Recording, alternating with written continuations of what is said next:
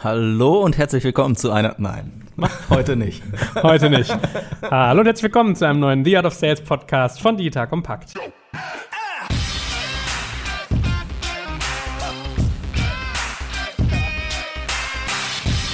Mein Name ist Eckhard Schmarek und an meiner Seite wie immer der gute Gero Decker. Hallo Gero. Hallo. Trotzdem bist du mein liebster Ansager, das darf ich sagen. Traut sich kein anderer außer dir, deswegen finde ich das schon charmant alleine. So, und worüber reden wir heute? Über CRMs, Customer Relationship Management. Da haben wir auch einen Gast dabei, das erste Mal bei The Art of Sales überhaupt. Also das will was heißen, ja. Gero hat eine strenge Tür, darf ich sagen. Gleich mehr zu ihm. Ich mache mal so ein bisschen Appetizer für euch, liebe Hörer, worum es heute geht. Also wir reden über CRM-Systeme. Natürlich gehen wir mal darauf ein, was ist das? Wofür brauche ich das? Welche Funktionen muss ich da drin haben? Was ist sozusagen sozusagen Minimumanforderungen, was ist vielleicht eher Luxus. Und dann werden wir ganz viel darüber reden, welche Rollen gibt es in so einem Sales, nochmal erinnern und was brauchen die eigentlich. So, und wenn wir das abgeklopft haben, sprechen wir darüber, wie so eine Software-Einführung eigentlich läuft. Also worauf sollte ich achten, welche Rolle spielt die Organisationsreife, wie wechsle ich auch vielleicht von einem System zum anderen. Und natürlich werden wir auch ein bisschen darüber reden, welche Anbieter gibt es eigentlich, wie strukturiert sich so der Wettbewerb. Und nach hinten raus machen wir dann noch zwei Dinge. Erstens, wir werden einmal darüber sprechen, wie man seine Organisation dazu diszipliniert, so ein CM auch zu benutzen, weil was hilft, wenn man es zahlt, kauft und hat und nicht benutzt.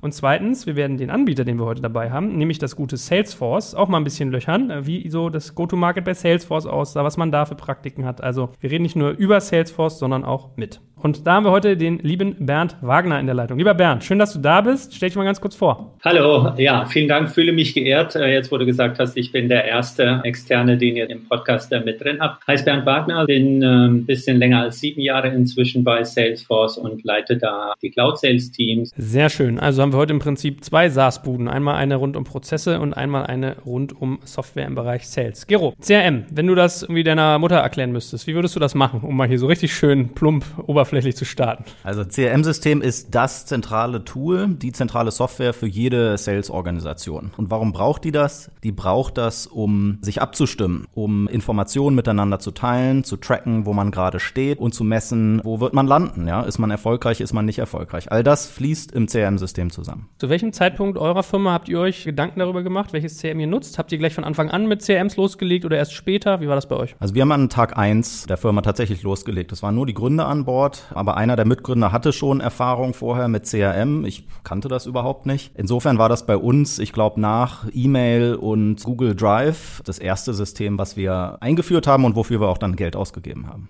Weißt du noch, welches es war? Das war tatsächlich Salesforce. Zum damaligen Zeitpunkt 2009. Wir waren eine Cloud Company selber, haben wir gesagt, alle Software, die wir selber intern nutzen, muss Cloud sein. Alles andere macht keinen Sinn. Und zum damaligen Zeitpunkt gab es nicht viel auf dem Markt. Salesforce war einst einer der wenigen Anbieter, die eine CRM-Lösung in der Cloud angeboten hat. Inzwischen gibt's mehr Auswahl und Cloud ist ja der Standardmodus für Software geworden inzwischen. So, und bevor wir Bernd mal dazu befragen, wie er so die ganzen Onboardings sieht, was ist denn so der Funktionsumfang, den so ein CRM haben sollte? Was habt ihr euch damals als Ziel gesetzt, was das können muss? Für uns war das am Anfang ein besseres Telefonbuch. Und wir hatten außer der Idee, dass wir sowas brauchen, hatten wir nicht viel Ahnung, wie man sowas auch vernünftig verwendet. Das heißt, es ging im ersten Schritt darum, all die Informationen, die wir hatten über Leads, also über potenzielle Interessenten für unsere Software, an zentraler Stelle zu pflegen pflegen, dass wir das nicht in einem Excel-Sheet oder einem Google Spreadsheet machen, sondern in einem strukturierten System, dass alle Kollegen da zentral drauf zugreifen können und im zweiten Schritt ein erstes Tracking hat von sogenannten Opportunities, also überall dort, wo man in Richtung Abschluss, in Richtung Bestellung eines Kunden läuft, dass man tracken kann, was passiert dort, was ist die Aktivität, habe ich mit dem gesprochen, habe ich eine E-Mail gesendet, habe ich ein Telefonat geführt, was hat er gesagt, gibt es vielleicht weitere Kontakte, mit denen wir dort gesprochen haben beim Kunden um das an zentraler Stelle zusammenzuhalten und dann so eine erste Abschätzung zu haben, mit wie vielen äh, potenziellen Interessenten reden wir denn jetzt gerade? Mit 10, mit 20, mit 50, mit 500? Wo stehen wir dort gerade und wer sind die wichtigsten, mit denen ich mich heute Nachmittag noch unterhalten sollte? Jetzt kommt ein kleiner Werbespot. Aufgepasst. Du kennst es doch sicherlich auch. Der Frühling ist im vollen Gange, es müsste mal wieder geputzt werden oder auch ausgemistet. Also wir haben das Thema auf jeden Fall gerade, denn nach unserem großen Live-Treffen von unserem Business Club Makers and Shakers missten wir gerade unseren ganzen Keller aus und dabei gibt es auch Dinge, da habe ich gar keine Lust, die aufwendig ins Internet zu stellen, sondern suche Hilfe. Und zwar haben wir da einen spannenden Partner, den kennst du bestimmt auch schon, denn mit Rebuy kannst du deine gebrauchten Artikel, wie zum Beispiel Bücher, Musik, Filme oder Technik wie Smartphones, HiFi und vieles mehr verkaufen. Komplett stressfrei, ohne lästige lästiges Erstellen von Anzeigen und vor allem ohne stressige Kommunikation mit KäuferInnen. In nur 30 Sekunden findest du heraus, wie viel Geld du für deine Artikel bekommst und wenn dein Artikel im Lager von Rebuy angekommen ist, bekommst du das Geld ganz automatisch schon sechs Tage später ausgezahlt. Also, mach's wie wir, spar dir doch einfach das Text- und Abfotografieren deiner Schätze und besuche direkt Rebuy. Unter digitalkompakt.de slash Rebuy habe ich dir eine Weiterleitung eingerichtet und alle Infos findest du wie immer auch auf unserer Sponsorenseite unter digitalkompakt.de slash Sponsoren. Werbung Ende. Bernd, plauder mal so ein bisschen aus dem Nähkästchen. Wie ist das bei Salesforce? Also, wenn ihr mit Kunden redet, auch gerade mit Neukunden, was sind so gefühlt die vielleicht fünf oder zehn zentralen Features, mit denen du den Eindruck hast, Kunden zu gewinnen? Also, was überzeugt die so richtig? Und vielleicht kannst du ja auch mal einen kleinen Einblick geben, ob es typisch ist, so wie Gero das gemacht hat, dass man von Tag eins an gleich mit professionellem CRM startet oder ob die meisten da eher so ein Stück weit später erst reinwachsen. Also die fünf bis zehn Features oder Funktionsblöcke sind für jeden wirklich anders. Das hängt sehr, sehr stark vom Reifegrad des Unternehmens ab. Also in einem Startup sehen wir schon häufig, dass sie ein zentrales, nennen wir es Repository haben wollen für Kundendaten, um auf der Basis jedem im Unternehmen die gleiche Sicht auf den Kunden zu ermöglichen. Also für unterschiedliche Unternehmen sind das unterschiedliche Funktionsblöcke. Das geht schon los mit Territory-Planung. Ja, wenn ich ein Geschäft aufbaue und mir Gedanken mache, hm, wie sieht denn mein Zielkunde aus? Wie sieht denn mein Zielmarkt aus? Möglicherweise habe ich eine Lösung, die nur in einem bestimmten vertikalen Segment, nennen wir es mal Versicherungen, passt. Oder ich habe eine Lösung, die horizontal marktbreit eingesetzt werden kann, aber nur für eine bestimmte Größe von Unternehmen. Und da fängt ein CRM schon an, Unterstützung anzubieten und zu sagen, okay, wie fokussiere ich mich und wie mache ich den Marktangang? Dann gibt es natürlich da Funktionalitäten, um Leads zu generieren.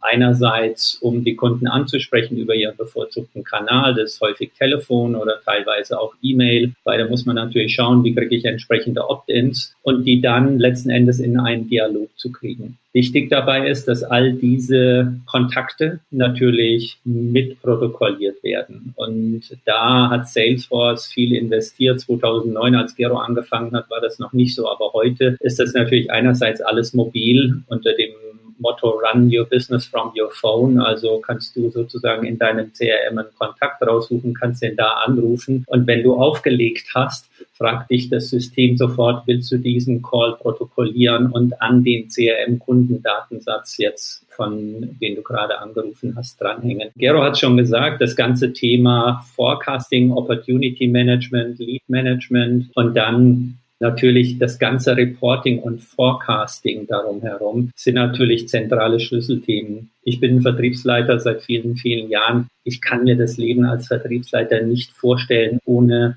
Salesforce oder so etwas wie Salesforce. Ja, weil nur da kriegst du natürlich Transparenz. Und heute sind das natürlich viele Funktionseinheiten, die da mit reinspielen, die wir, wir sagen, out of the box mitbringen, die jeder Kunde kriegt, egal ob klein, ob groß, sowas wie künstliche Intelligenz, die auch Vorhersagen treffen. Ich beispielsweise als Vertriebsleiter bei Salesforce messe mich jeden Monat mit Einstein. Das ist unsere künstliche Intelligenz. Einstein macht eine Vorhersage, wo ich wahrscheinlich lande. Und ich selber forecaste natürlich anhand der Daten, die ich von meinen Managern kriege und die von ihren AEs, also von ihren Vertriebsmitarbeitern. Und das Reporting ist natürlich ein ganz wichtiger Aspekt. CRM, sehr breiter Begriff heute und da werden viele, viele Themen darunter gefasst. Für uns gehört dazu auch natürlich das ganze Engagement mit Kunden, das ganze personalisierte Ansprechen von Kunden in Apps, in E-Mails, personalisiertes Aussteuern von Advertising, digitalen Anzeigen. Nee, ich finde das eigentlich ganz veritabel. Ich erinnere mich noch, als ich bei meinem vorherigen Job war, Inkubator, der halt auch irgendwie mehrere Firmen hatte. Mein Chef hatte auch Salesforce und ich war ja auch baff. Mir ging es ein bisschen wie Gero. Ich glaube, jeder kommt so ein bisschen, wenn man zur Jungfrau zum Kinde kommt in Sachen CRM, denkt man immer erst so, ah, okay, gemeinsam äh, Leads sharen und so weiter und so fort. Also das Adressbuch, wo du wahrscheinlich die, die Fußnägel rollen, weil das nur so ein Mühe ist dessen, was ihr könnt. Und dann kommt, glaube ich, so das Momentum, wo man erst so aufwacht und merkt, wow, was geht eigentlich alles mit so einer CRM-Software? Also ich weiß, mein Chef hatte bei jedem Mitarbeiter Telefonquoten, wann hat der telefoniert, wie oft, mit welcher Erfolgswahrscheinlichkeit, wie viel Leads pro Woche, pro Monat, pro was weiß ich, Infografiken gebaut. Der hat dann irgendwie Newsletter rausgehauen, basieren auf irgendwie Salesforce-Kontakten und, und, und. Also auch ganz viel Segmentierung. Also von Pontius bis Pilatus, da werden wir sicherlich gleich nochmal drauf eingehen. Aber was mich jetzt beschäftigt, um mal den Bogen wieder zurückzubringen, Gero, wenn du gesagt hast, am Anfang war das für euch ein bisschen besseres Telefonbuch. Heute down the road, mehrere Jahre Sales-Erfahrung. Was würdest du jemandem raten, der gerade erst startet, wenn er sich ein CRM anguckt? Was ist so sozusagen wichtig? Was sollte er sich für Punkte angucken und was ist eher so Luxussegment? Also die absolute Basis ist tatsächlich die Informationen zu scheren gemeinsam. Ja? Und es muss einfach sein, das zu erfassen, das muss einfach sein, das miteinander zu teilen, es muss einfach sein, das auszuwerten. Was man später braucht, ist, man sieht, dass unglaublich viele Dinge verknüpft werden müssen über die Zeit. Also ist jetzt die Frage, nimmt man Marketing Automation, zählt man das quasi zu CRM mit dazu oder nicht? Wenn man da zum Beispiel ein anderes System hat, so neben Salesforce gibt es zum Beispiel HubSpot als sehr starke Lösung, dann geht es darum, wie kriege ich solche Dinge integriert oder wenn es in Richtung Customer Success geht oder wenn es darum geht, mein Service-Ticket-System, ja, wenn es nicht gerade Salesforce selber ist, anzubinden. Data Enrichment Services, wo ich unvollständige Datensätze automatisiert anreichere. Wenn es darum geht, hinterher meine Commission Calculation zu machen für meine Vertriebler, ja, wo die im Idealfall sogar noch selber eintragen können, wenn ich jetzt diese zwei Deals in folgender Form close, wie entwickelt sich dann mein Bonus nächsten Monat? Ja, da gibt's ja tolle Sachen heutzutage. Und dann stellt sich natürlich die Frage, wie leistungsfähig ist das über die Zeit und wie erweiterbar und wie verknüpft ist das? Und da muss man natürlich sagen, Salesforce als Firma, als Produktanbieter sticht da natürlich unglaublich raus, weil es geschafft hat, einfach ein Ökosystem zu bauen wie niemand sonst auf dem Markt, all diese Dinge auch zusammenzuführen. Ja, das Produktportfolio ist sehr breit, aber wenn man sich anguckt, wie viele Lösungen pluggen dort eigentlich nativ rein, ist das schon ziemlich faszinierend. Das heißt, wenn ich zurückkomme auf dieses Thema zentrales Repository, dann habe ich dort injiziert alles Mögliche am Ende des Tages. Ja, dort injiziere ich zum Beispiel rein, wie happy oder wie zufrieden oder wie erfolgreich ist denn mein Kunde gerade, über den ich dort rede. Ja, diese Information wird sehr wahrscheinlich nicht aus dem Vertrieb kommen, sondern ganz woanders her. Ja. Oder wie ist der Kunde, mit dem ich dort gerade rede, ist der eigentlich säumig, und hat seine letzten zwei Rechnungen gar nicht bezahlt, ja? Und soll ich das irgendwie mit einfließen in meine Gespräche oder nicht, ja? Das sind also Dinge, die am Ende des Tages ein Gesamtbild schaffen. Und das ist ja auch immer das Ziel. Ich will dem Kunden gegenüber quasi immer mit einem perfekten Wissensstand gegenübertreten können. Alles das, was man intern weiß, als Anbieter, aber auch alle möglichen Datenquellen, die man extern anknüpfen kann. Im Marketing sagt man Content is King, im Sales sagt man Kontext is King. Je mehr ich weiß, desto besser kann ich mich auf das Gespräch einstellen, was ich dort mit meinem Kunden führe. Und da hilft natürlich Software ungemein, wenn sie gut gemacht ist und all diese Dinge dann auch zusammenführt. Gut, also schon mal zwei Learnings. Erstes Learning, ein CRM funktioniert mittlerweile echt wirklich eher wie so eine Plattform, auf der ganz viele Dienste zusammenlaufen. Und zweites, also wer vielleicht denkt, das wird nur von den Sales Reps benutzt, nur von den Vertrieblern an der Front irrt, sondern in der Tat hast du ja schon gezeigt, also da kann irgendwie Finanzbuchhaltung mit reinfließen, da kann irgendwie sowas wie Customer Success mit reinfließen und und und.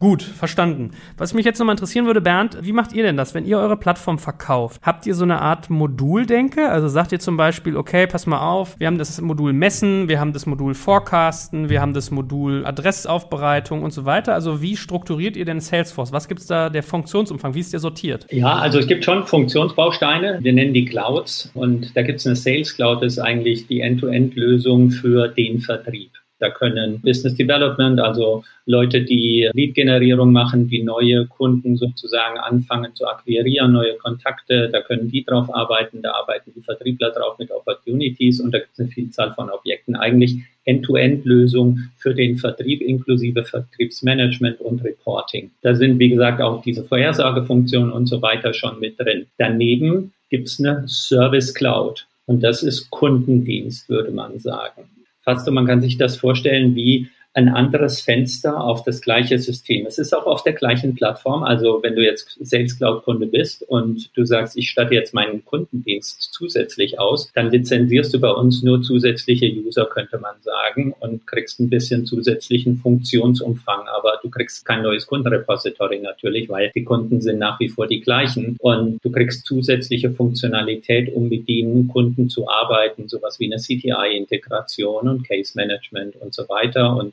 auch da wieder künstliche Intelligenz, die dir Vorschläge macht, was ist denn die Lösung, die mit größter Wahrscheinlichkeit das Problem eines Kunden jetzt löst beispielsweise. Dann gibt es das ganze Thema Marketing Cloud sehr breites Portfolio. Community Cloud, um Kunden-Communities oder auch Partner-Communities für dein Unternehmen sozusagen aufzusetzen. CPQ, also das ganze Thema Cash to Quote, also dass du aus dem System heraus als Vertriebler Angebote erstellen kannst bis hin zur Abrechnung. Bei uns ist nicht Content King oder Kontext, bei uns ist der Kunde King. Der Kunde steht im Mittelpunkt und um den Kunden rum orchestrieren wir uns an den Bedürfnissen des Kunden. Und wenn jetzt ein bestimmtes Expertenwissen für Service Cloud, Kundendienst, CTI-Integration, was auch immer benötigt wird, dann holen wir einen entsprechenden Experten dazu. Wenn ein Advertising-Spezialist für Digital Advertising innerhalb Wallet Gardens gebraucht wird, dann holen wir da einen Experten aus den jeweiligen Teams dazu. Wenn Billing-Know-how gebraucht wird, holen wir aus dem Team einen dazu. Und so sind wir letzten Endes rund um den Kunden rum aufgestellt, inklusive auch Customer Success Organisation, weil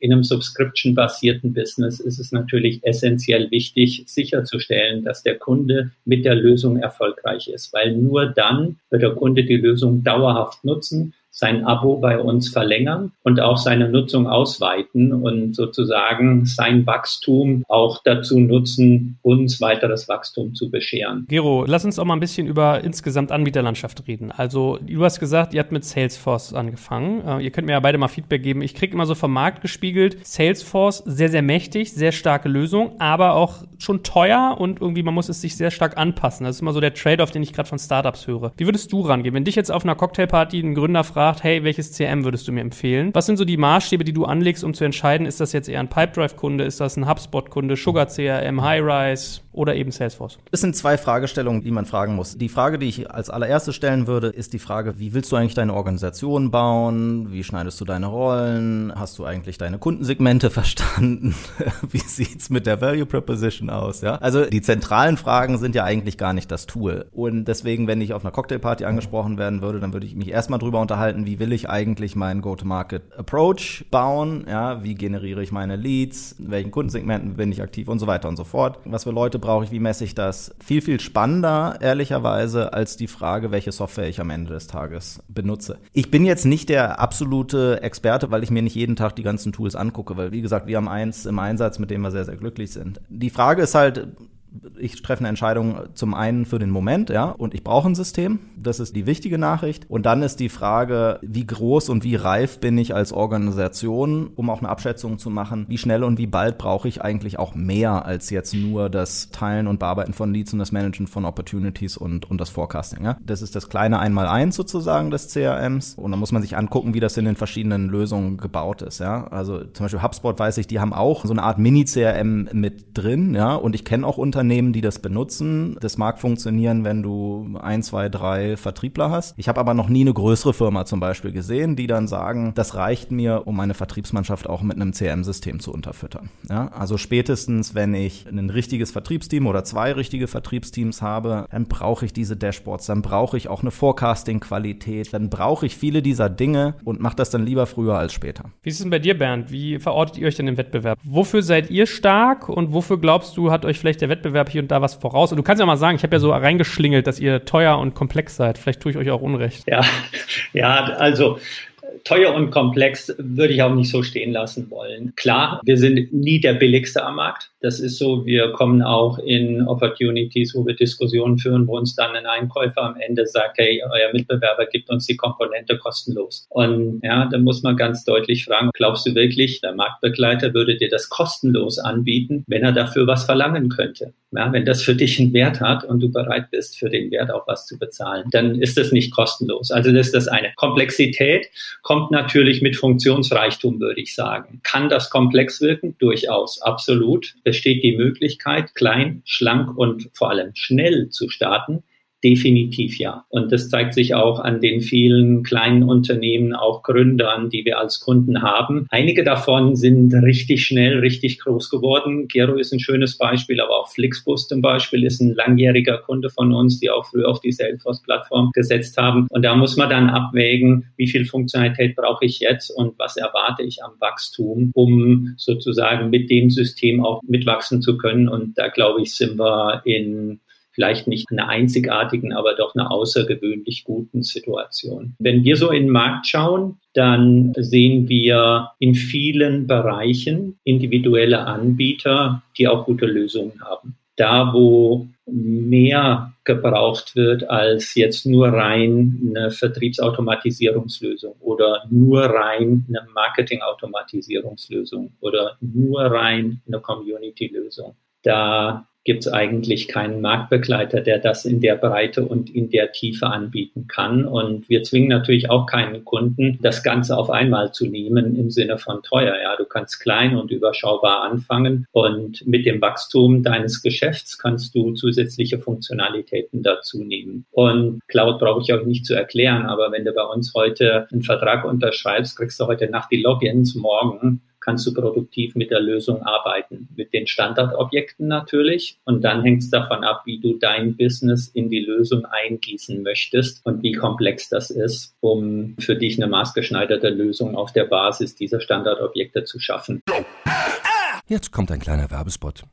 Aufgepasst! Wusstest du, dass HR-Teams heutzutage mit mehr Aufgaben denn je konfrontiert sind? In der aktuellen Studie HR Trends, die Zukunft der Personalarbeit 2024 von Sage, wurden HR-Teams aus sieben verschiedenen Ländern und über 20 Branchen befragt, um top aktuelle Insights in der Entwicklung des Personalwesens zu geben. Sage entwickelt HR-Tools und Software für dein Unternehmen, um Lohnabrechnungen, Personalmanagement, Buchhaltung und mehr zu vereinfachen. So, und die Studie von Sage zeigt unter anderem, dass ganze 91% der HR-Teams angeben, dass ihre Arbeit Arbeitsbelastung im letzten Jahr zugenommen hat, aber gleichzeitig glauben 79 Prozent der Befragten, dass Automatisierung ihre Prozesse zukünftig verbessern und Zeit sparen kann. Ebenfalls spielt auch KI eine große Rolle. Derzeit nutzen etwa ein Drittel bereits Chatbots wie ChatGPT in ihren Prozessen und circa drei Viertel der PersonalleiterInnen sind sich bereits sicher, dass KI die Arbeitsweise im HR revolutionieren wird. Du merkst, die Studie ist vollgepackt mit Statistiken, überraschenden Erkenntnissen und Tipps für HR-Führungskräfte, die vorankommen wollen und zeigt eine Momentaufnahme der sich stetig wandelnden Rolle von HR heute. Am besten schaust du dir die Studie HR-Trends, die Zukunft der Personalarbeit 2024 selbst an. Unter digitalkompakt.de slash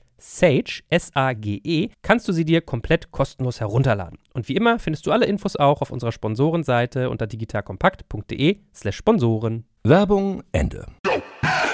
Ich meine, ich habe so ein Stück weit den Eindruck, dass viele CRMs so ein bisschen aus einer Richtung wachsen. Also ich finde zum Beispiel, wir haben Pipedrive im Einsatz, das kommt sehr stark so von so einer Funnel-Denke. HubSpot klingt für mich so ein bisschen, die machen eigentlich Marketing-Automation und schrauben das sozusagen mit dran. Bei euch habe ich so den Eindruck, es gibt gar nicht so den einen klaren Fokus mehr, sondern ihr seid eigentlich mehr mittlerweile so als Plattform aufgestellt. Ist das so? Begreift ihr euch so ein Stück weit als eine, eine zentrale Plattform, die quasi dann immer weitere Funktionen andockt? Das ist so. Du hast letzten Endes alles auf einer Plattform, um dieses durchgängige Markenerlebnis zu schaffen ein Kunde, das wissen wir alle, dem ist es ja ganz egal, über welchen Kanal er gerade mit dem Unternehmen in Kontakt steht. Der überlegt nicht, habe ich zum letzten Mal am Telefon mit dem Service gesprochen oder war es in meinem Portal oder war es in der App oder war der Vertriebsmitarbeiter hier und hat mir das erzählt. Der erwartet, dass das Unternehmen über diese Geschäftsbereiche hinweg eine einheitliche Sicht auf ihn als Kunde erhält und hat. Und eine Plattform hilft da ungemein. Gut, ich sehe schon, die Frage, die ich hier gestellt habe, das war Elfmeter ohne Torwart. Also, gern geschehen.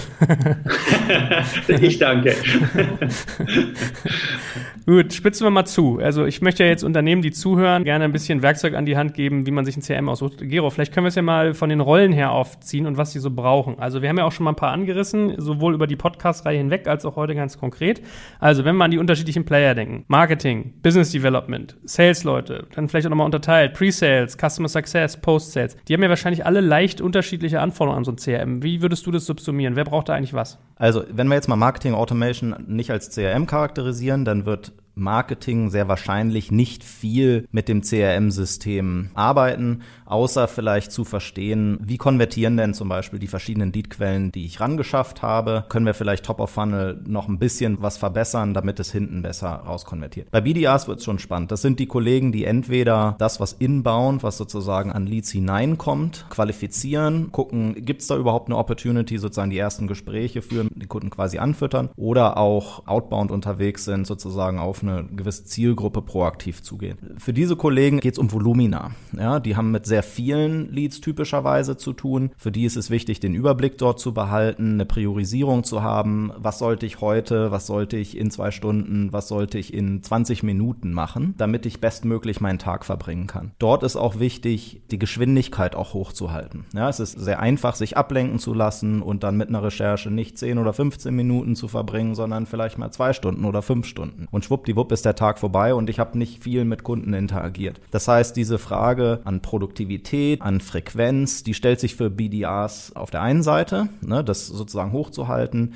wie viele Kontaktpunkte habe ich, wie erfolgreich sind die und wie geht das mit denen weiter. Und das zweite dann halt die Qualität, ja, die Übergabe dann an die Seller vernünftig zu strukturieren. Da hilft ein CRM-System natürlich ungemein, dass ich zum Beispiel gewisse Qualifikationsfragebögen, sage ich mal, oder Kriterien, die ich habe, fest zu verdrahten und zu sagen, du, ich darf gar keinen Lead sozusagen über den Zaun werfen, wenn ich nicht gewisse Dinge erfahren habe. Da kann ein System auch helfen zu schulen, diesen Prozess auch zu verfeinern und die Übergaben auch einfach zu verbessern. So, der Vertriebler ist wahrscheinlich der Hauptnutzer von dem CRM-System, der lebt da drin. Ja, das ist das Ding, was ständig offen ist auf seinem Bildschirm und wo sozusagen seine Welt drin stattfindet. Und dann wiederum ist die Frage, wie viel Prozessreife habe ich denn eigentlich in meinem Vertriebsprozess? Beispiel. Ich habe Preseller, ja, die mir helfen sollen, zum Beispiel mein Produkt beim Kunden zu präsentieren und dort sozusagen sich besonders gut darzustellen oder technische Fragen zu beantworten. Jetzt kann ich zum Beispiel im CRM-System sagen, okay, damit ich aber meine Preseller sozusagen nicht verfeure, ja, und die überall drauf schicke, muss ich auch dort erstmal überhaupt ein gewisses Grundverständnis erreicht haben beim Kunden über die Opportunity, dort besteht, die Schwierigkeiten, die Challenges, die der Kunde wirklich hat, die Use Cases, die für ihn interessant sind und so weiter und so fort,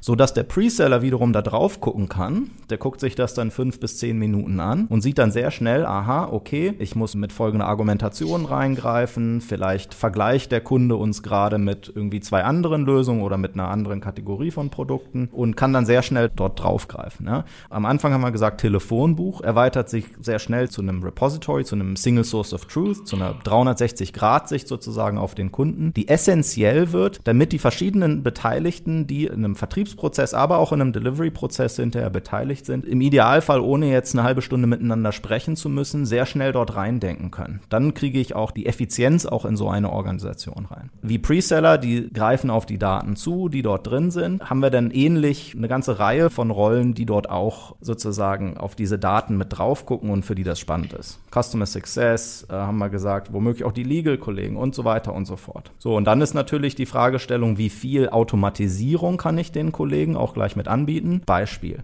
Ich bin Vertriebler, ich habe Kunden, die nicht immer nur die Standard-AGBs unterschreiben. So, jetzt ist die Frage, muss ich immer einen Kollegen aus dem Legal mit da hinzuziehen, um dann mit denen irgendwelche Vertragswerke auszutüfteln?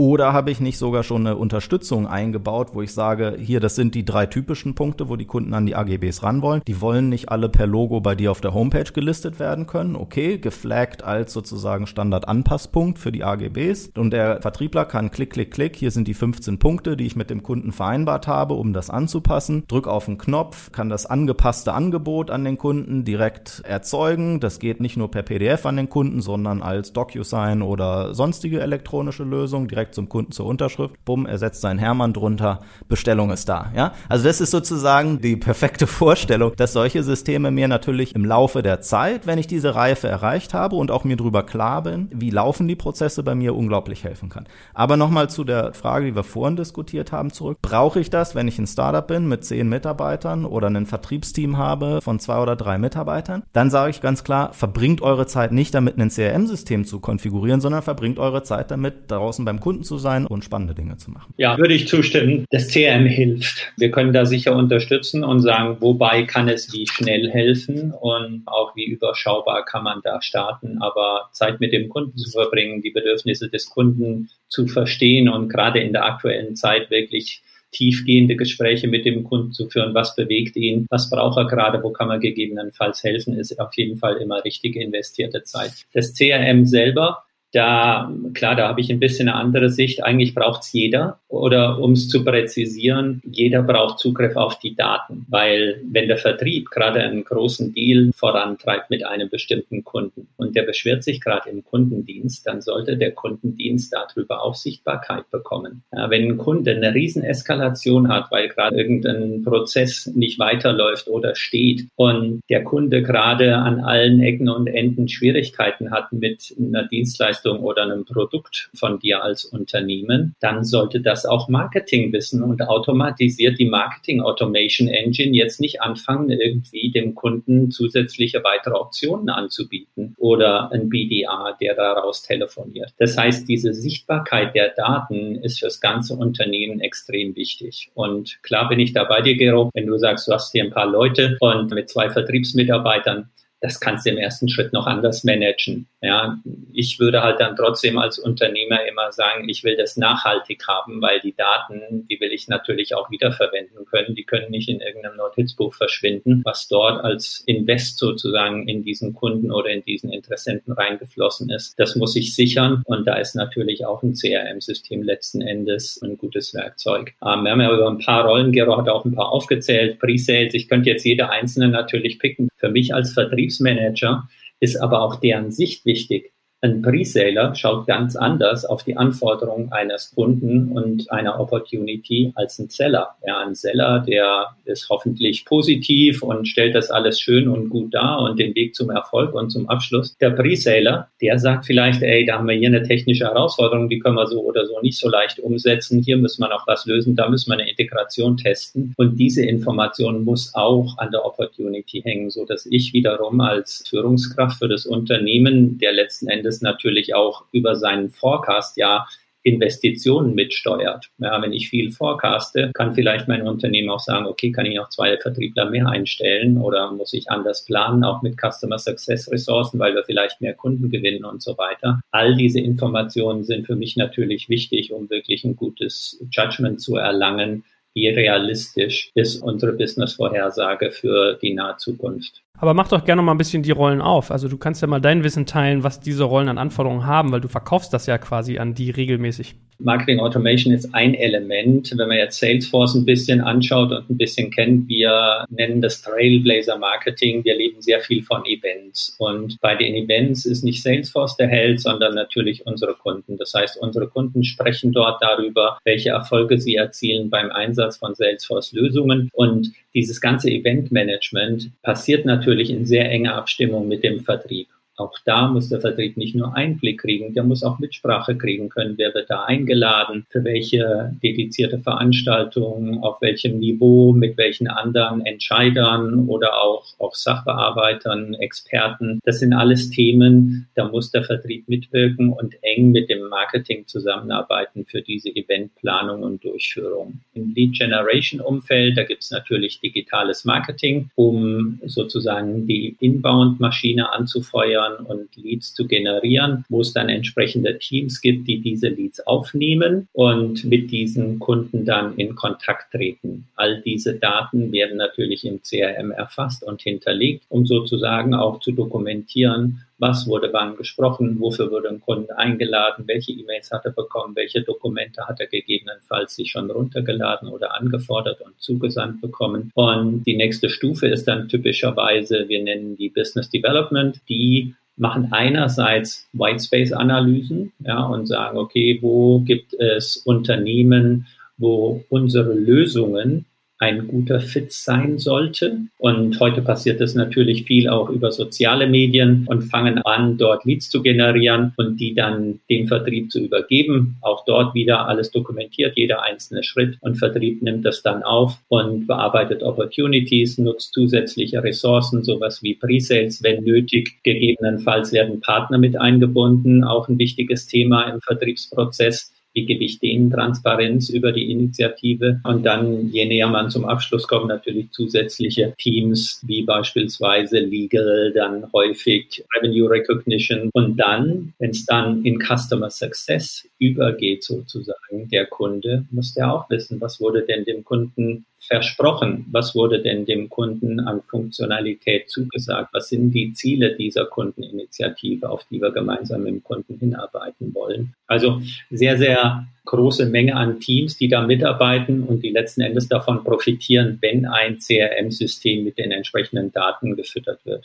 Gut, worüber wir jetzt immer sprechen sollten, ist, glaube ich, die Einführung von so einem CRM. Weil Bernd hat eben gesagt, wenn man bei euch bucht, den nächsten Tag hast du die Accounts und kannst irgendwie loslegen, bist produktiv. Das ist wahrscheinlich nicht so einfach, wie man dann äh, denkt. Also technisch ist das sicherlich so, aber so eine Einführung ist wahrscheinlich nicht so trivial. Wie war das denn bei euch, Gero? Wir haben drei Anläufe gemacht ja, über die letzten Jahre. Der erste Anlauf war, das erstmalig einzuführen. Wie gesagt, alles neu, ganz wenige Leute beteiligt. Dann nimmst du so ein System, schaltest es an und benutzt es genauso, wie es da steht. Ja, da wird nicht groß irgendwas rumgegangen rumgedoktert oder rumkonfiguriert, sondern da legt man erstmal los. Ja, wahrscheinlich geht es den meisten so, wenn sie eine Firma starten, klein sind und zum ersten Mal CRM-System benutzen. Die Systeme sind ja schlau, durchdacht und vorkonfiguriert in einer Weise, dass die auch für dich Sinn machen. Unser zweiter Versuch, der war nicht ganz so erfolgreich. Da haben wir Anbieter gewechselt und haben gedacht, das wäre ganz besonders schlau, CRM und ERP-System vom gleichen Anbieter zu nehmen. Das haben wir dann wieder sein lassen nach sehr viel Frustration und haben dann quasi nochmal das Thema neu aufgesetzt, also als wir quasi zurückgekommen sind zu Salesforce. Und es geht dann dann in mehreren Schritten. Erster Schritt ist, sich den Vertriebsprozess anzugucken und zu schauen, dass man den sinnvoll umsetzt, ja, von BDA, was will man eigentlich auch, was die an Informationen erfassen oder Zugriff haben, wie soll das dann weiterfließen an die anderen Leute, ja, dass man sozusagen den Grundstock an Informationen dann in dem System auch drin hat, manche Dinge zwingend abfragt, manche Dinge schon mal vorsieht, dass man Customer Success Stories im CRM-System gleich mitpflegen kann, ja, macht ja Sinn, wenn man so einen Abschluss gemacht hat, dass man dann gefragt wird, jetzt erzähl mal was sozusagen die Story des Kunden nochmal, so dass wir das dann hinterher intern noch weiter verwenden können. So, der zweite Schritt ist, ich sag mal, Dashboards für die verschiedenen Rollen. Ich habe die Management-Rollen natürlich, die wollen wissen, wo stehen wir, wo steht das Team, wo stehen wir gegenüber unseren Targets, wo werden wir rauskommen am Ende des Quartals, wie sieht's aus fürs nächste Quartal und so weiter und so fort. Das ist sozusagen auf der Management-Ebene und ohne CRM-System kann man das gar nicht machen, wie Bernd das auch vorhin gesagt hat. Aber auch für die einzelnen Kollegen ist es wichtig, denen quasi einen Einstiegspunkt zu haben, wo die auch sehr wahrscheinlich mehrmals am Tag drauf gucken. Und das sieht anders aus. Für einen BDA sieht's aus, was sind meine sozusagen äh, Top 10 Dinge, die ich zu tun habe, wie stehe ich gegenüber meinen KPIs und vielleicht auch so ein bisschen Gamification, ja, wo stehe ich innerhalb meines Teams oder global mit dem, was ich gerade so erreiche. Ja, da kann man spannende Sachen machen, so dass man das immer vor Augen hält. Oder für die Seller dann ähnlich, wie stehe ich, wie stehe ich gegenüber meinen Zielen, wie viel Fortschritt habe ich gemacht in den letzten Tagen um die Leute auch ständig daran zu erinnern, was auch wichtig ist und worauf man sich konzentrieren sollte und welche Outcomes man, man auch gemeinsam erreichen möchte. Das ist dann sozusagen wahrscheinlich der nächste Schritt. Und dann der dritte Schritt, da wird es dann schon ein bisschen aufwendiger. Das ist das Thema Integration oder Add-ons oder Dinge, die man sozusagen noch zusätzlich machen will, ja, die sozusagen über den Kern hinausgehen, was das CRM-System von sich aus mitbringt und dann anfängt, sowas Stück für Stück aufzubauen. Wie gesagt, bei Salesforce im Speziellen ist es so, das ist einfach so eine starke Plattform, dass viele andere Produkte ganz nativ integrieren mit dem System und ich muss das in vielen Fällen einfach nur einstellen, ja, und dann habe ich's. An manch anderen Stellen ist das natürlich ein bisschen komplizierter, ja, also also Beispiel Übergabe zwischen CRM-System und einem System, wo ich Contract Management mache und wo dann hinterher meine Rechnungen rauspurzeln und ich meine Finanzbuchhaltung mitmache und was auch immer. Das funktioniert dann doch in den meisten Fällen nicht ganz so per Knopfdruck, ja. Äh, und da muss man ein bisschen Arbeit reinstecken und es ist dann schon ein Projekt, bis man solche Themen auch vernünftig aufgesetzt hat. Ja. Aber auch dort, man kann eine gewisse Zeit bei solchen Themen auch mit der Hand am Arm arbeiten und es muss nicht immer von Tag eins die perfekt engineierte Lösung sein. Deswegen Schritt eins, ganz wichtig, wichtig, dass die Leute produktiv sind. Und das wird häufig unterschätzt. BDRs, Seller und alle anderen, die aktiv in dem Prozess beteiligt sind, denen muss es auch Spaß machen, mit so einem System zu arbeiten. Ja, es gibt auch ganz schreckliche Systeme auf dem Markt, die einen eher vom Arbeiten abhalten. Ja, wo man nichts wiederfindet, wo man immer fünfmal klicken muss, um was ganz Offensichtliches zu finden. Das ist sozusagen das Wichtige. Priorität eins, dass diese Leute produktiv sind. Priorität zwei ist, dass die Manager einen guten Job machen können und gut einwirken können auf ihre Teams und das, was da gerade passiert. Und Schritt drei ist, dass dann zu einem harmonischen Garten zusammenwächst, sage ich jetzt mal. Jetzt kommt ein kleiner Werbespot. Aufgepasst! Wusstest du, dass HR-Teams heutzutage mit mehr Aufgaben denn je konfrontiert sind? In der aktuellen Studie HR Trends, die Zukunft der Personalarbeit 2024 von Sage, wurden HR-Teams aus sieben verschiedenen Ländern und über 20 Branchen befragt, um top aktuelle Insights in der Entwicklung des Personalwesens zu geben. Sage entwickelt HR-Tools und Software für dein Unternehmen, um Lohnabrechnungen, Personalmanagement, Buchhaltung und mehr zu vereinfachen. So, und die Studie von Sage zeigt unter anderem, dass ganze 91% der HR-Teams angeben, dass ihre Arbeit Arbeitsbelastung im letzten Jahr zugenommen hat, aber gleichzeitig glauben 79 Prozent der Befragten, dass Automatisierung ihre Prozesse zukünftig verbessern und Zeit sparen kann. Ebenfalls spielt auch KI eine große Rolle. Derzeit nutzen etwa ein Drittel bereits Chatbots wie ChatGPT in ihren Prozessen und circa drei Viertel der PersonalleiterInnen sind sich bereits sicher, dass KI die Arbeitsweise im HR revolutionieren wird. Du merkst, die Studie ist vollgepackt mit Statistiken, überraschenden Erkenntnissen und Tipps für HR-Führungskräfte, die vorankommen wollen und zeigt eine Momentaufnahme der sich stetig wandelnden Rolle von HR heute. Am besten schaust du dir die Studie HR-Trends, die Zukunft der Personalarbeit 2024 selbst an. Unter digitalkompakt.de slash Sage, S-A-G-E, kannst du sie dir komplett kostenlos herunterladen. Und wie immer findest du alle Infos auch auf unserer Sponsorenseite unter digitalkompakt.de slash Sponsoren. Werbung Ende. Gut, so, Gero hat also dreimal CRM eingeführt. Bernd, du machst das ja quasi tagtäglich mit Kunden bei euch. Wie nimmst du das wahr? Worauf kommt es an, wenn ich so ein CRM bei mir einführe? Wenn ich jetzt ein kleines Unternehmen bin und noch nicht so etablierte Vertriebsprozesse, dann würde ich auch sagen, dann starte ich mit dem Grundset, was ich out of the box kriege und damit habe ich einen guten Fundus, um loszulegen und starten zu können. Anders ist es, wenn du ein großes Unternehmen bist und du hast tausende von Vertriebsleuten draußen, die eine bestimmte Arbeitsweise haben, dann bist du schon eher angehalten, diese Arbeitsweise zu einem gewissen Grad in dein System zu überführen. Du kannst das nutzen als Chance und ein bisschen Change reinbringen in die bestehenden Prozesse und ein paar Sachen leichter, schneller, agiler, einfacher zu machen. Aber du musst trotzdem das, was out of the box kommt, anfassen und dann hast du ein Implementierungsprojekt. So, da unterstützen häufig Partner. Da gibt's in verschiedensten Größen, da gibt's kleine, agile, die auf bestimmte Marktsegmente spezialisiert sind, bis hin zu den großen Top 4, Top 5 Consulting-Organisationen, die natürlich eher im Großkundenumfeld aktiv sind oder die dabei unterstützen, diese Umsetzung dann zu begleiten. Wenn man jetzt andere Bereiche anschaut, da ist es so ähnlich, ja, auch wenn du jetzt Marketing Automation war jetzt schon ein paar Mal erwähnt, wenn du jetzt sagst, wie schnell kann ich in Live sein, wenn ich jetzt meine E-Mail-Kommunikation, Newsletter und so weiter auf der Marketing Cloud starten will, dann kriegst du auch zwei Antworten. Die eine, die technische, morgen hast du Logins und technisch kannst du morgen senden. Allerdings, es ist natürlich nur die halbe Wahrheit, weil du hast wahrscheinlich ein vorbereitetes Template, muss man gucken, ist es responsive, damit es auf Mobilgerät auch ordentlich aussieht. Du hast irgendwo Daten, die müssen wir reinkriegen. Je nach Menge an Kommunikation müssen wir eine IP-Adresse aufwärmen damit nicht irgendwo die ISPs, die Web.de und so weiter dieser Welt zumachen, wenn da plötzlich von einer neuen IP-Adresse jetzt 500.000 E-Mails rausgehen. Je nach Größe hast du dann natürlich schon ein paar Themen, die da angehen muss, die eine Implementierung erfordern. Aber es ist auf jeden Fall nicht so, wie man es von früher kennt. Und noch viel wichtiger, das ist nicht so wie bei manchen anderen Systemen von Marktbegleitern. Die sind flexibel, solange sie nicht eingeführt sind. Das ist bei Salesforce ganz anders. Ja, du änderst sozusagen ständig am laufenden System, passt an, wie es deine Prozesse jetzt erfordern und erweiterst das System entsprechend. Gero hat es erwähnt. Salesforce hat natürlich eine etablierte Plattform inzwischen und es gibt mehr als 2000 Partner, die bestimmte Speziallösungen auf dieser Plattform aufgesetzt haben. Für dich als Salesforce-Kunde heißt das, du gehst in den App Store, heißt App Exchange, also so wie der iTunes App Store und schaust, okay, was ist da für mich drin? Ist da was, was mein aktuelles Problem gerade löst? Und dann kannst du sagen, okay, das plugge ich in meine Salesforce-Instanz mit ein und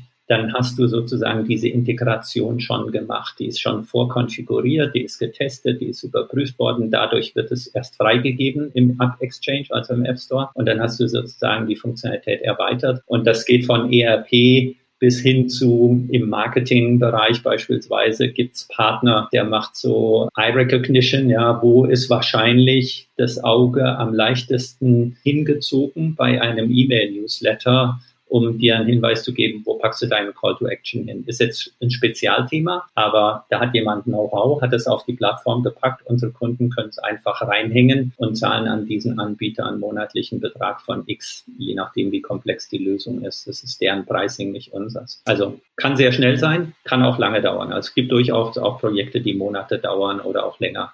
Bin ja noch ein bisschen neugierig. Du hast ja eben gesagt, Gero, ihr habt gewechselt und wieder zurück. Was war denn der Grund? Also es klang für dich so noch ein bisschen nach SAP, darfst du wahrscheinlich nicht sagen, aber was war der Anlass, dass ihr von der integrierten Volllösung wieder zurückgegangen seid zu Salesforce? Ähm, einfach Nutzerakzeptanz. Ja, die Leute haben gesagt, ich kann mit dem System nicht arbeiten, das hält mich ab. Wie lange habt ihr damit experimentiert? Also man guckt sich das an und dann irgendwann ist der Leidensdruck so hoch, dass man sagt, jetzt machen wir es. Und dann fängt man an, wir haben wahrscheinlich diesen Engineering Approach genommen, zu sagen, okay, wir gehen mal einen Schritt zurück und malen uns mal eine perfekte Welt. Ja, wir wollen ja was, was für die nächsten fünf bis zehn Jahre oder noch länger auch hält. Und Salesforce war dann der Favorit, sage ich mal, weil es einfach eine sehr starke Plattform ist. Und haben einfach mal in einem Testbed sozusagen geguckt, welche Dinge können wir da auch reinpluggen. Ja? Also das, was ich zum Beispiel vorhin gesagt habe, können wir automatische Vertragserzeugung zum Beispiel. Wie einfach oder schwierig ist das denn? Oder Commission Calculation, wie gut oder schwierig ist das denn? Ja? Oder müssen wir das in Zukunft weiterhin mit der Hand am Arm mit irgendwelchen Google Sheets machen? Und äh, da haben wir ein bisschen rumgetestet. Ich würde mal schätzen, ich, ich weiß gar nicht, wie lange das gedauert hat, vielleicht mal so dann haben wir zwei, drei Monate mit rumgespielt, ja, was es alles so einen spannenden Dingen gibt. Und dann entscheidet man sich, ja, das ist die Plattform, die man haben will. Und dann haben wir das in zwei Wellen, glaube ich, eingeführt. Und die erste Welle, das war so ein Zeitraum von zwei bis drei Monaten, bis dann alles stand und die User geonboardet waren und alle eingenordet waren, wie wir jetzt arbeiten wollen und so weiter und so fort. Ja, also es ging dann für die Anzahl der Nutzer, die wir draufgezogen haben, ging das dann relativ schnell. Ja. Also in dem Moment haben wir, glaube ich, so, müssen wir mal gucken, wie viele User das waren, aber so 200, 250 User dann ja schon in einem Schritt draufgezogen. Und das will dann natürlich auch gut gemacht sein. Ja? Also sowas machst du nicht mit ne, einmal Fingerschnipsen und am nächsten Tag arbeiten alle anders, sondern da nimmst du die Leute mit und hast da deine Key-User und so, die dann in ihrem Team dann noch Fragen beantworten können und so weiter. Ja? Also wie gesagt, ich würde mal so schätzen, zwei bis drei Monate für den ersten großen Sprung. Hast du noch so Tipps, wie man so einen Prozess managt? Also hast du da irgendwie Dokumentationen geschrieben? Habt ihr irgendwie Leute geschult, die dann die weitere geschult haben, so wie so eine Kaskade? Wie habt ihr das gemacht? Ich bin da jetzt selbst nicht der Experte. Wir haben einen sehr guten Kollegen im Rahmen dessen an Bord geholt, der schon in seinem Leben fünf, sechs, sieben CRM-Projekte hinter sich hatte und sozusagen diese ganzen Painpoints kennt. Ja? Angefangen von, was suchen wir denn eigentlich, was wollen wir denn haben, was sind die Dinge, die wirklich wichtig sind und was ist einfach nur Spielerei. Und wenn ich jetzt doch irgendwelche Customizings mache an dem System ja, und an irgendwelchen Objekten rumschraube, habe, welchen Anbieter suche ich mir denn da jetzt? Und wie manage ich den? Bis hin zu, wie schneide ich jetzt das Onboarding der verschiedenen User. Gehe ich jetzt Big Bang da drauf und alle sozusagen zum gleichen Zeitpunkt fangen damit an. In unserem Fall haben sozusagen Rolle pro Rolle da drauf genommen und haben uns ein bisschen die einfacheren Szenarien zuerst genommen, bevor dann alle letztendlich auf das System voll draufgezogen waren. So, letztes Thema, was mich jetzt noch über CRM ganz konkret beschäftigt, bevor wir nochmal vielleicht so ein bisschen auch in die Salesforce-Welt eintauchen, was wir ja gesagt hatten, mal Go-to-Market von denen kennenlernen. Wie diszipliniere ich denn eigentlich so eine Organisation dazu, das auch zu benutzen? Ja, das ist eine gute Frage. Das lag mich die ganze Zeit schon auf der Zunge und ich habe mir schon überlegt, springe ich jetzt hier rein? Weil so ein System nützt natürlich nichts, wenn die Leute das nicht vernünftig benutzen. Ja? Und es ist ein Krampf, die Leute auch dahin zu erziehen, sowas zu machen. Also wenn jemand in einer großartigen Sales-Organisation wie jetzt einem Salesforce oder auch einer SAP groß geworden ist, ja, die saugen das dann mit der Muttermilch auf. Auch diese Strukturiertheit, auch die Disziplin, Dinge zu machen. Ja. Aber versuch mal in einer weniger reifen Vertriebsorganisation sowas richtig zu machen. Ja. Die Vertriebler, die halten gerne mal Dinge hinterm Berg, weil dann können sie ja im nächsten Moment irgendwie positiv damit überraschen. Dann gibt's die, die wollen sich total produzieren und produzieren ganz viel heiße Luft und die zerblasen einem die ganzen Forecasts Podcast, weil die da irgendwie einem das Blaue vom Himmel versprechen, was so in den nächsten 1, 2, 3, 4, 5 Monaten alles Spannendes passieren wird. Also da mal so ein bisschen äh, gerade dieses Thema Forecasting Quality und Forecasting Cadence in so eine Organisation reinzuziehen, ist unglaublich schwierig. Ja, man muss sich darauf verständigen, was meinen wir denn, wenn wir über diese Stages reden? Also wenn ich über, bei uns, wir nennen das Pipeline, Best Case Commit und dann Closed, das sind sozusagen vier, ich sag mal grob Buckets, ja, und da gibt es noch eine Unterteilung. Pipeline ist Early Stage. Best Case bist du erst dann, wenn du der Selected Vendor bist. Wenn es noch competitive ist, wenn es noch eine andere Lösung in Play ist, ist es keine Best Case Opportunity. Und Committed ist es erst dann, wenn die Commercials alle in Sack und Tüten sind und eigentlich das jetzt nur noch über den Procurement-Pfad oder nochmal die letzten i-Tüpfelchen auf den Verträgen gemacht werden müssen. So, aber das musst du den Leuten natürlich einschleifen. Ja, da kommt dir ein Vertriebler um die Ecke und sagt, ja, das ist ein committed Deal. Ja, da unterschreibe ich mit meinem Blut, dass der kommt. Ja, und dann sagt man, und wie sieht die Wettbewerbssituation aus? Ja, ähm, ja, nee, nee, die, die, die, die testen mit den anderen schon noch weiter. Ja, und die sind mit denen noch zugegangen. Da sage ich, aber haben die sich jetzt für uns entschieden oder nicht? Ja, entschieden haben sie sich erst, wenn sie unterschrieben haben. Ja, also so, so können wir nicht miteinander arbeiten.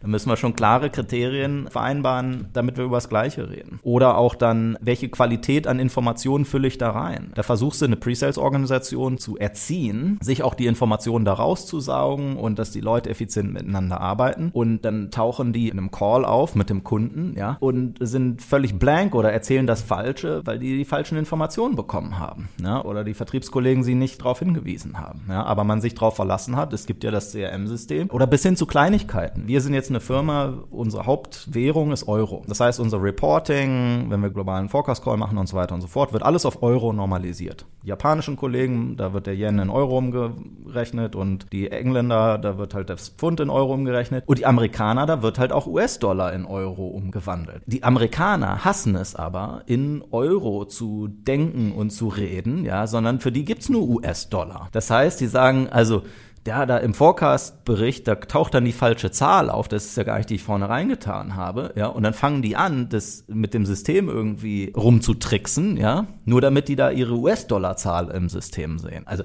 Sachen gibt's, da fragt man sich, sag mal, womit verbringen wir jetzt denn hier eigentlich gerade unsere Zeit? Also da so ein bisschen Standardisierung reinzukriegen und den Leuten auch konsequent auf die Finger zu hauen, wenn sie das nicht vernünftig machen. Oder Klassiker. Close Date, also man trägt typischerweise an, wann erwarte ich denn, dass die Bestellung reinkommt? Ja, so, also jetzt ist gerade wieder Quartalsende, ne? Ende Juni. So, und dann steht dort, was haben wir heute? 19.06. oder 18.06. steht da drin Close Date, aber das Ding ist noch nicht geclosed. So, da geht man zu dem Kollegen hin und dann kriegt er dreimal was auf die Finger gehauen, weil scheinbar hat er das System nicht richtig verwendet und scheinbar ist die Bestellung noch nicht da oder steht da womöglich sogar noch drin, nächste Woche findet noch der abschließende Call statt. Wenn die Datenqualität in so einem System nicht stimmt, da versinkt man im Chaos. So, und das ist das Schwierige, weil der Vertriebler an sich ist ja ein toller Typ, aber jetzt nicht derjenige, der, ich sag mal, Datenqualität absolut in seinen Genen drin hat. Ja, nicht in 100% der Fälle. Das heißt, das ist so ein bisschen spannend für mich. Wir kommen aus der Prozessecke und haben natürlich Spaß an solchen Diskussionen. Aber CRM-System lebt und äh, steht und fällt natürlich damit, ob man es schafft, gemeinsame Regeln auch zu vereinbaren, gemeinsame Prozesse, gemeinsame Strukturen zu schaffen und es auch schafft, dass sich die Leute daran halten. Wenn das alles dann klappt, dann kann man eine richtig wunderbare, skalierende, High-Performance, immer richtig priorisierte, agile Sales-Organisation bauen. Wenn nicht, dann vertüttelt man sich nur in irgendwelchen komischen Diskussionen und vertaner Zeit. Bernd, du kannst ja da bestimmt aus dem Nähkästchen plaudern. Du musst ja viel in der Art gesehen haben, oder? Ich kann an vielen Stellen einfach nur zustimmen. Und es ist natürlich richtig, dass das CRM-System und insbesondere sowas wie Forecast-Genauigkeit von der Qualität und Detaillierung der Daten lebt. Wie gehen wir damit um? Erstmal Schulung. Wir nutzen ja unser eigenes System, Trailhead, also ist auch eine Lernplattform, ist aber auch offen, können Kunden, Interessenten, Mitbewerber, Marktbegleiter, wer auch immer, der kann da drauf gehen, trailhead.com. Ja, da finden auch alle unsere internen Trainings statt, ob wir jetzt ein Ethics-Training mitmachen oder wenn du eine Vertriebsrolle annimmst, dann wirst du natürlich in einem Onboarding-Prozess durch einige dieser Schulungen durchgeführt. Und da sind auch entsprechende Testfragen drin, also ist auch so ein bisschen Gamification, kriegst nachher ein Badge, was du dir an dein virtuelles Profil anheften kannst. Und jetzt sind wir natürlich ein Unternehmen, was wächst. Und unser Wachstum befeuern wir natürlich auch dadurch, dass wir Leute innerhalb der Organisation mitnehmen auf ihrem Pfad in ihrer persönlichen Weiterentwicklung. Das heißt, für BDAs ist es ein ganz normaler Schritt, irgendwann AE-Vertriebsmitarbeiter zu werden. Und gerade die AEs, die natürlich so eine Historie haben, die leben Cadence, die leben Detaillierung, die leben die Daten im System, immer frisch, immer aktuell. Bei uns gibt es eine harte Regel, was nicht in der App, also sprich im Salesforce-System ist, existiert nicht. Und das lebt eigentlich auch jeder bei Salesforce. Und das hilft jedem Einzelnen natürlich auch im Sinne von Transparenz, da wirklich den besten Job auch für den Kunden zu machen und den Kunden bestmöglich betreuen und bedienen und beraten zu können. Sanktioniert ihr eigentlich bei äh, Signavio, dass ihr zum Beispiel mal Provisionen senkt oder Strafen oder sowas einführt, wenn die das nicht pflegen? Das wäre schon eine harte Stufe, ja. Die erste Stufe ist typischerweise, dass man den Leuten auch in den Teamcalls zum Beispiel auf die Finger haut. Ja? Dass du nicht nur im Einzelgespräch das machst, sondern dass dann auch nochmal rausgehoben wird und alle gemeinsam dran erinnert werden. Aber bei uns ist inzwischen so viel eingebaut, dass gewisse Folgeschritte einfach gar nicht passieren können und dürfen, wenn die Qualität im CRM-System gar nicht drin ist. Eine Bestellung kann nicht durchlaufen, wenn du nicht gewisse Dinge dort drin hast. Ja? Und wenn die Bestellung nicht durchlaufen kannst, kriegst du auch deine Commission nicht. Ja? Also da sind viele Incentives sozusagen natürlich eingebaut, dass die Leute ein starkes Interesse haben, da durchzukommen. Oder wenn du nicht frühzeitig genug irgendwie einen Riesenaufwand an Legal Themen zum Beispiel auch anmeldest. Zum Quartalsende ist es immer so, die Legal-Kollegen sind immer die, wo es am meisten knirscht, weil dann am Ende des Tages da liegen die großen Deals alle noch fertig, ja, und, und müssen noch über die Ziellinie gehoben werden. Na gut, aber wenn du dann sozusagen in der letzten Minute ankommst und ankündigst, dass du hier noch irgendwie einen 70 Seiten Custom Vertragswerk mit einem Kunden durcharbeiten willst, kann es sein, dass dein Thema auch einfach hart depriorisiert wird, wenn du einfach keinen guten Job gemacht hast, da frühzeitig und auch teamorientiert an der Stelle ja zu arbeiten, sowas auch mit anzumelden. Gut, so viel zum Thema CRM. Sehr, sehr spannend. Wie gesagt, wenn wir schon mal Salesforce da haben, ich glaube, Gero interessiert dich ja auch. Was ist so, was dich an Salesforce noch als Organisation interessiert? Also Salesforce ist ja das absolute Vorbild da draußen. Das klingt, als wenn wir voll gekauft werden, sind wir gar nicht. Ihr müsst uns mal anfangen zu bezahlen hier eigentlich, Bernd. Es ist ja die Go-to-Market-Maschine überhaupt auf dem Planeten. Ne? Also SAP ist auch sehr spannend, aber Salesforce ist nochmal eine Klasse für sich. Wir selbst haben ja zwei, drei Kollegen, die vorher auch bei Salesforce gearbeitet haben. Deswegen gucken wir uns natürlich dann auch da viel ab, wie dort gearbeitet wird. Vielleicht mal eine Frage für unsere Zuhörer. Wenn ich jetzt dabei bin, mein Team aufzumunitionieren, mein Vertriebsteam auszubauen, ja, und jetzt habe ich einen Bewerber vor der Nase, der vorher bei Salesforce war. Was kann der, was Bewerber, die bei anderen Firmen gelernt haben, nicht kann?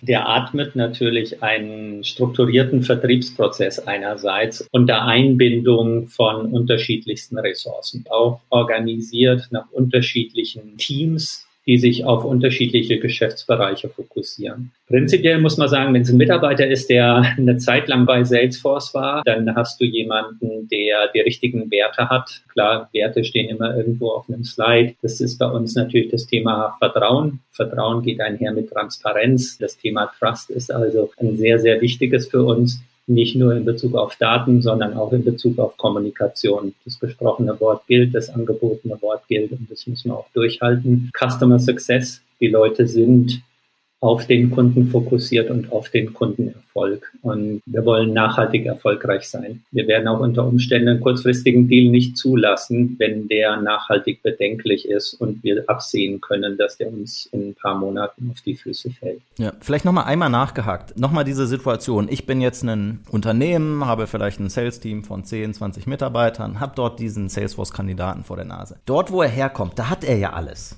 Der lebt ja quasi im Schlaraffenland. Der hat den perfekten Prozess, der hat Unterstützung. Einstein, ja, künstliche Intelligenz, der muss ja gar nichts mehr selber machen. Ja, der, dem wird alles vorgeschlagen, was er tun muss. Der hat sämtliche Materialien, der hat die Value Proposition, hat er in fünf verschiedenen Stoßrichtungen quasi vorgekaut. Der wird ständig dran erinnert, was er denn tun muss und was ihn erfolgreich macht. Kann der eigentlich noch was oder kann der nur in so einer Infrastruktur überleben? Der tut sich in so einer Infrastruktur natürlich leichter, Ergebnisse zu erzielen und hoffentlich auch schneller Ergebnisse zu erzielen. Aber natürlich kann der was. Einstein hilft dir, ganz klar. Einstein priorisiert dir im Vertrieb deine Leads, deine Opportunities vor. Da musst dich nicht dran halten, natürlich, aber Einstein macht's für dich. So künstliche Intelligenz funktioniert, nicht nach Bauchgefühl, sondern guckt auch da, wo es vielleicht keinen Sinn machen könnte und sagt, hey, der Kunde hat das und wir sehen sein Nutzungsprofil. Das muss natürlich trotzdem der Vertriebsmitarbeiter dann dem Kunden erklären. Der muss mit dem Kunden sprechen, der muss verstehen, was treibt den Kunden an, was sind gerade die Themen, die den Kunden bewegen und wo kann man ihm in bestimmten Umfang helfen und welche Lösungskomponente von Salesforce kann dabei gegebenenfalls unterstützen. Der muss orchestrieren können und natürlich mit dem Kunden auch sprechen. Aber das bringt er mit, das kann er und du kannst ihn aber auch gerne bei Salesforce lassen natürlich. Hervorragend. Dann, äh, lieber Bernd, dir ganz herzlichen Dank, dass du dich dazu geschaltet hast und uns mal mit in die Tiefen genommen hast, wie es sozusagen auf der Anbieterseite so aussieht. Und äh, dir, Gero, natürlich wie immer herzlichen Dank dafür, dass du deine Praxis hier mit uns teilst und auch mal ganz ehrlich äh, gesagt hast, was nicht gut lief, was gut lief, wie ihr das macht und so weiter und so fort. Also, es hat viel Spaß gemacht mit euch beiden. Lieben Dank und alles Gute. Danke euch. Ciao. Danke euch. Ciao, ciao.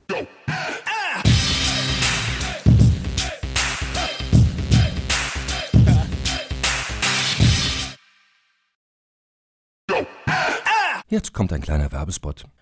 Aufgepasst! Wusstest du, dass HR-Teams heutzutage mit mehr Aufgaben denn je konfrontiert sind? In der aktuellen Studie HR Trends, die Zukunft der Personalarbeit 2024 von Sage, wurden HR-Teams aus sieben verschiedenen Ländern und über 20 Branchen befragt, um top aktuelle Insights in der Entwicklung des Personalwesens zu geben. Sage entwickelt HR-Tools und Software für dein Unternehmen, um Lohnabrechnungen, Personalmanagement, Buchhaltung und mehr zu vereinfachen. So, und die Studie von Sage zeigt unter anderem, dass ganze 91% der HR-Teams angeben, dass ihre Arbeit Arbeitsbelastung im letzten Jahr zugenommen hat, aber gleichzeitig glauben 79 Prozent der Befragten, dass Automatisierung ihre Prozesse zukünftig verbessern und Zeit sparen kann. Ebenfalls spielt auch KI eine große Rolle. Derzeit nutzen etwa ein Drittel bereits Chatbots wie ChatGPT in ihren Prozessen und circa drei Viertel der PersonalleiterInnen sind sich bereits sicher, dass KI die Arbeitsweise im HR revolutionieren wird. Du merkst, die Studie ist vollgepackt mit Statistiken, überraschenden Erkenntnissen und Tipps für HR-Führungskräfte, die vorankommen wollen und zeigt eine Momentaufnahme der sich stetig wandelnden Rolle von HR heute. Am besten schaust du dir die Studie HR-Trends, die Zukunft der Personalarbeit 2024 selbst an. Unter digitalkompakt.de slash Sage, S-A-G-E, kannst du sie dir komplett kostenlos herunterladen. Und wie immer findest du alle Infos auch auf unserer Sponsorenseite unter digitalkompakt.de slash Sponsoren. Werbung Ende.